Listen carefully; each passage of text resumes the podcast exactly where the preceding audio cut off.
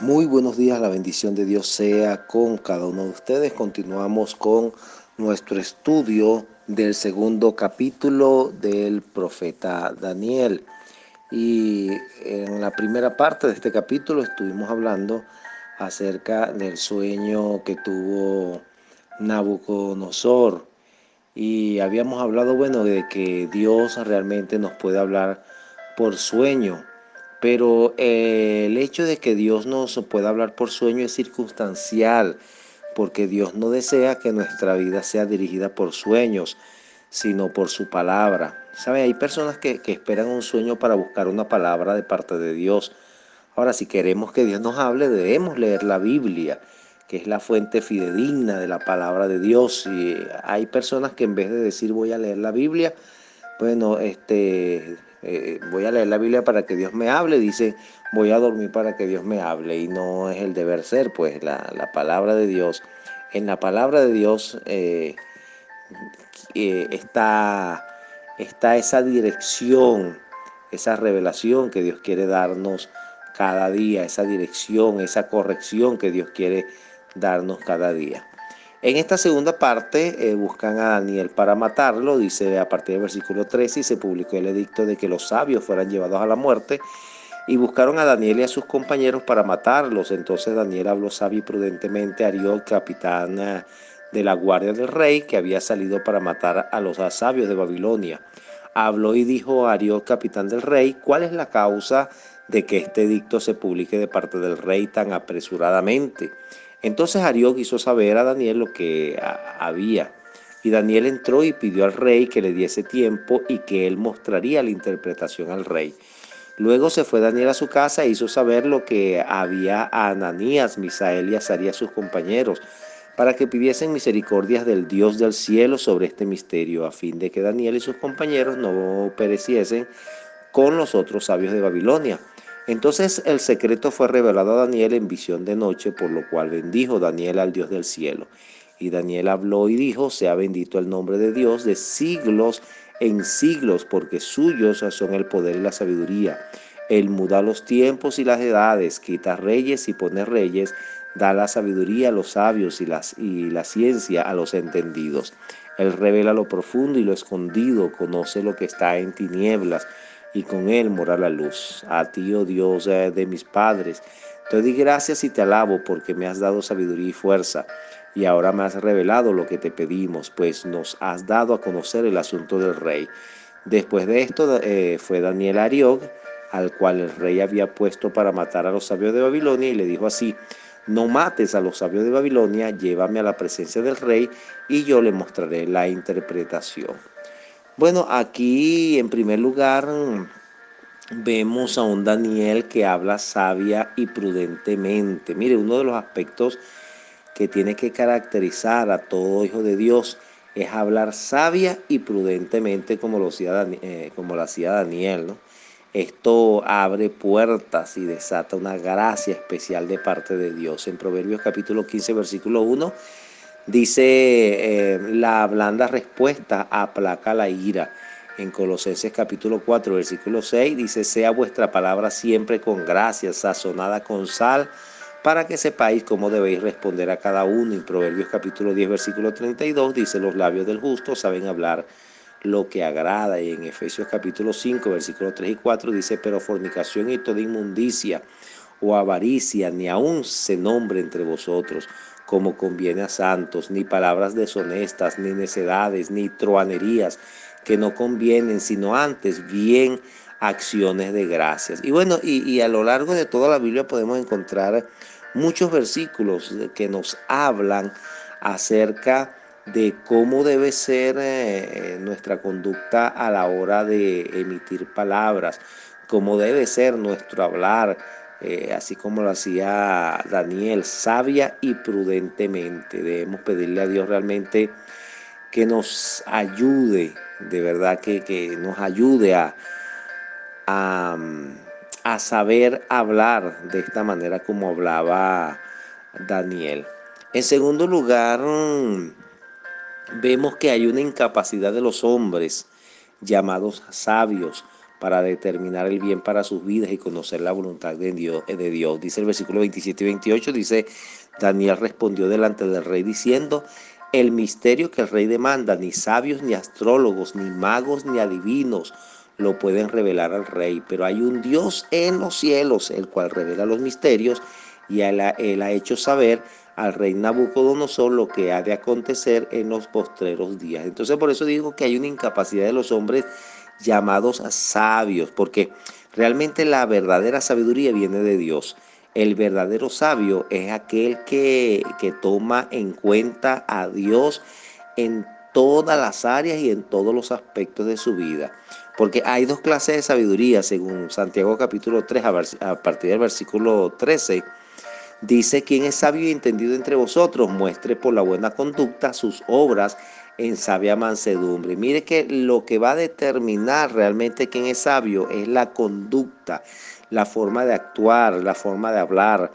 Dice, pero si tenéis celos amargos y contención en vuestro corazón, no os jactéis ni mintáis contra la verdad, porque esta sabiduría no es la que desciende de lo alto, sino terrenal, animal, diabólica, porque donde hay celos y contención, allí hay perturbación y toda obra perversa.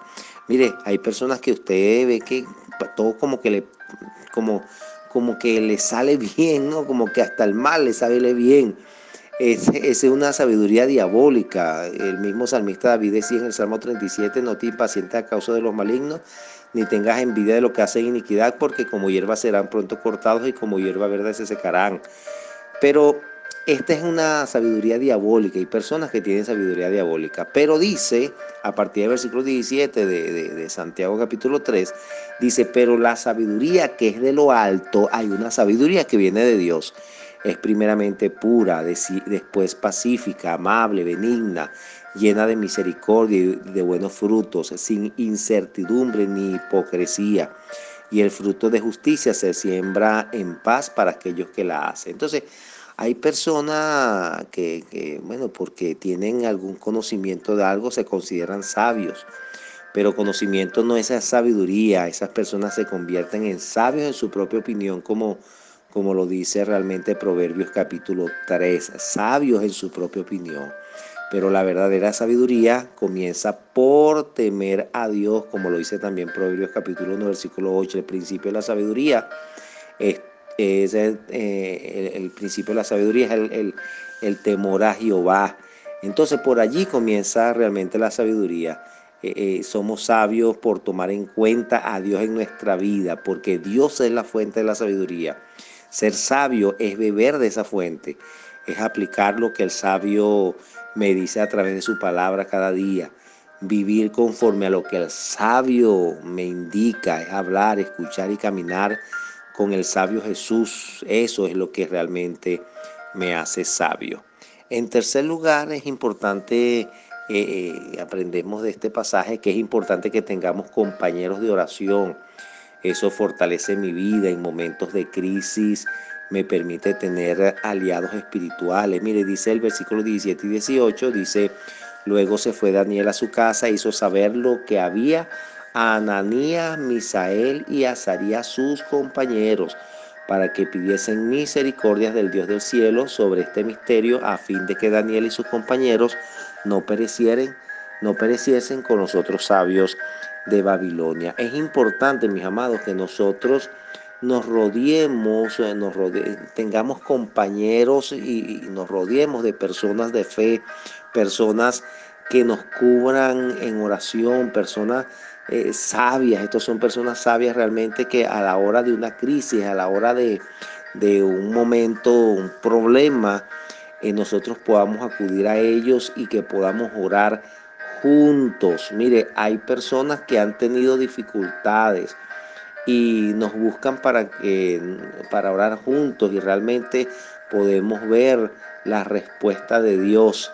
Pero hay personas que tienen problemas y en vez de buscar a aquellos que, puedan aconsejarlo bien y que, podamos orar juntos, bueno, buscan a, otras amistades, buscan a personas realmente que lo llevan, eh, los alejan de Dios y muchas veces los llevan hacia el barranco y, más bien hacen que la crisis aumente.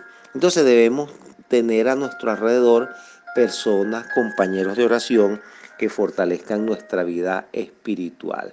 En cuarto lugar, aprendemos que Daniel le da la gloria a Dios y sabe que la revelación viene de Dios. Nunca se consideró más sabio que todos los demás. Y mire, este mm, realmente Daniel vemos un hombre, un hombre sencillo, un hombre humilde. Eh, este eh, Daniel nunca se consideró que él era más sabio de los demás, porque muchas veces eso lo que trae es vanagloria, prepotencia. Eh, Daniel siempre mantuvo su, humildad eh, y su reconocimiento de, saber de, quién viene la sabiduría, saber de, quién es el que realmente puede revelar. Y así se lo hizo saber a Nabucodonosor, que él solamente era un hombre y que eh, si hay alguien que puede revelar las cosas ocultas, ese es nuestro Dios. Él, fue quien dijo en Jeremías 33:3, clama a mí, yo te responderé y te enseñaré cosas grandes y ocultas que tú no conoces. El versículo 19 de Daniel capítulo 2 nos dice, entonces el secreto fue revelado a Daniel en visión de noche, por lo cual bendijo Daniel al Dios del cielo. Y Daniel habló y dijo, sea bendito el nombre de Dios de siglos en siglos, porque suyos son el poder y la sabiduría. Mire que fue revelado a Daniel. ¿Por qué a Daniel? Bueno, porque Daniel tenía una conexión con Dios. No podía revelarse a los magos, a los hechiceros, esa gente que, que, más bien estaban alejados de Dios, porque debemos entender que eh, ir a hechicero, a brujo, eso es hacer un pacto con el enemigo, no es eh, acudir a Dios. Entonces, eh, eh, a quien Dios le podía revelar realmente el, sueño de Nabucodonosor era a Daniel y a sus amigos, quien tenían una relación con Dios. Dice el versículo 20, y Daniel habló y dijo, sea bendito el nombre de Dios de siglos en siglos, porque suyos son el poder y la sabiduría.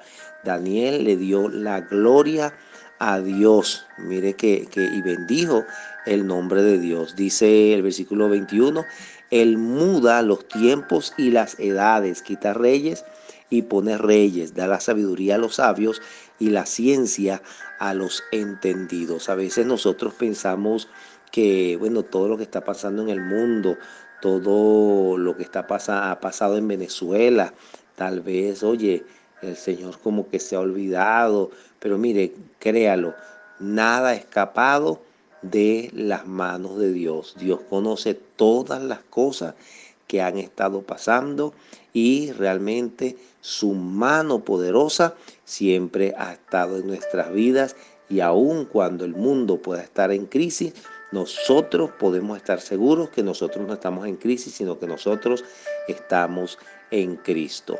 Entonces dice, Él muda los tiempos y las edades. O sea, que nada escapa de su divino control. Quita reyes y pone reyes. Da la sabiduría a los sabios y la ciencia a los entendidos. Entonces podemos saber que aun cuando en este tiempo eh, Dios nos da la oportunidad a los hombres de poder elegir a nuestros representantes, a, los presidentes y a, las personas que nos van a representar y nos van a elegir y nos van a, gobernar.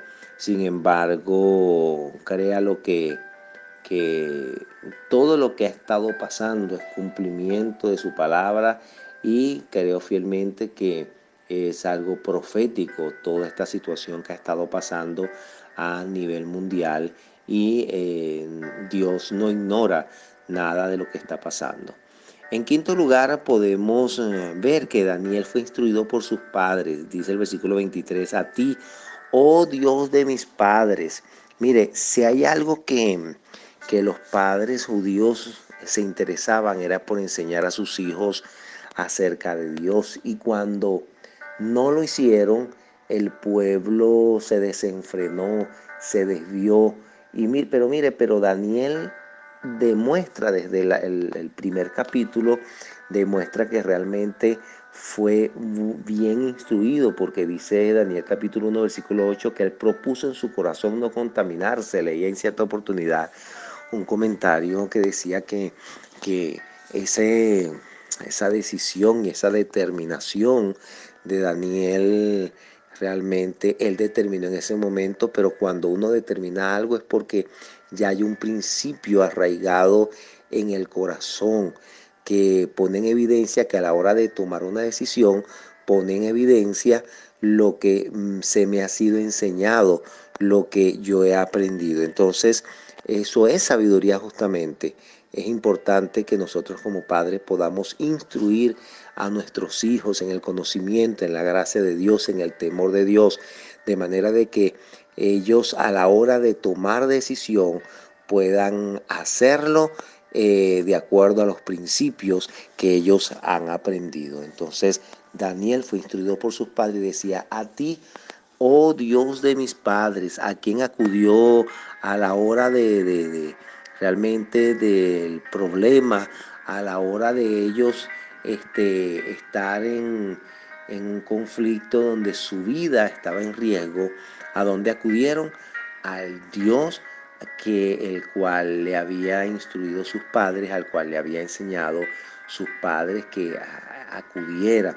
Entonces, nosotros debemos entender que nuestros ojos, nuestra boca, nuestros consejos no van a estar todo el tiempo con nuestros hijos, pero cuando han sido bien instruidos, entonces realmente ellos van a tomar decisiones de acuerdo, no se van a apartar, no se van a apartar de esas instrucciones, como bien lo dice eh, Proverbios capítulo 22, versículo 6, instruye al niño en su camino y cuando fuere viejo no se apartará de él.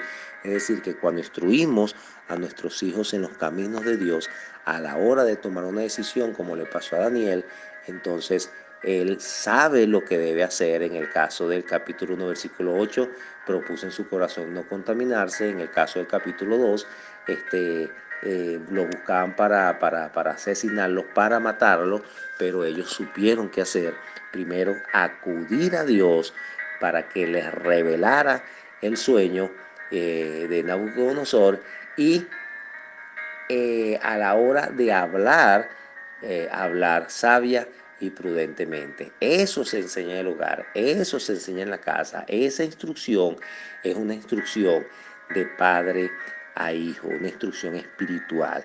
A veces queremos que nuestros hijos este, tengan tremendas profesiones, eh, nos esmeramos en, que tengan buenos estudios, que estudien en buenos colegios, pero no nos esmeramos en enseñarle la palabra de Dios y lo que los va a ayudar a tomar decisiones sabias no es los títulos que tienen, sino es la palabra de sabiduría que viene de parte de Dios que le hemos enseñado. Entonces, hoy es un día para reflexionar y para instruir a nuestros hijos en la palabra del Señor y para tomar decisiones correctas y a la hora de tomar una decisión, eh, eh, orar a Dios primero y buscar eh, esa respuesta de parte de Dios. Un gran abrazo para todos y que Dios les bendiga.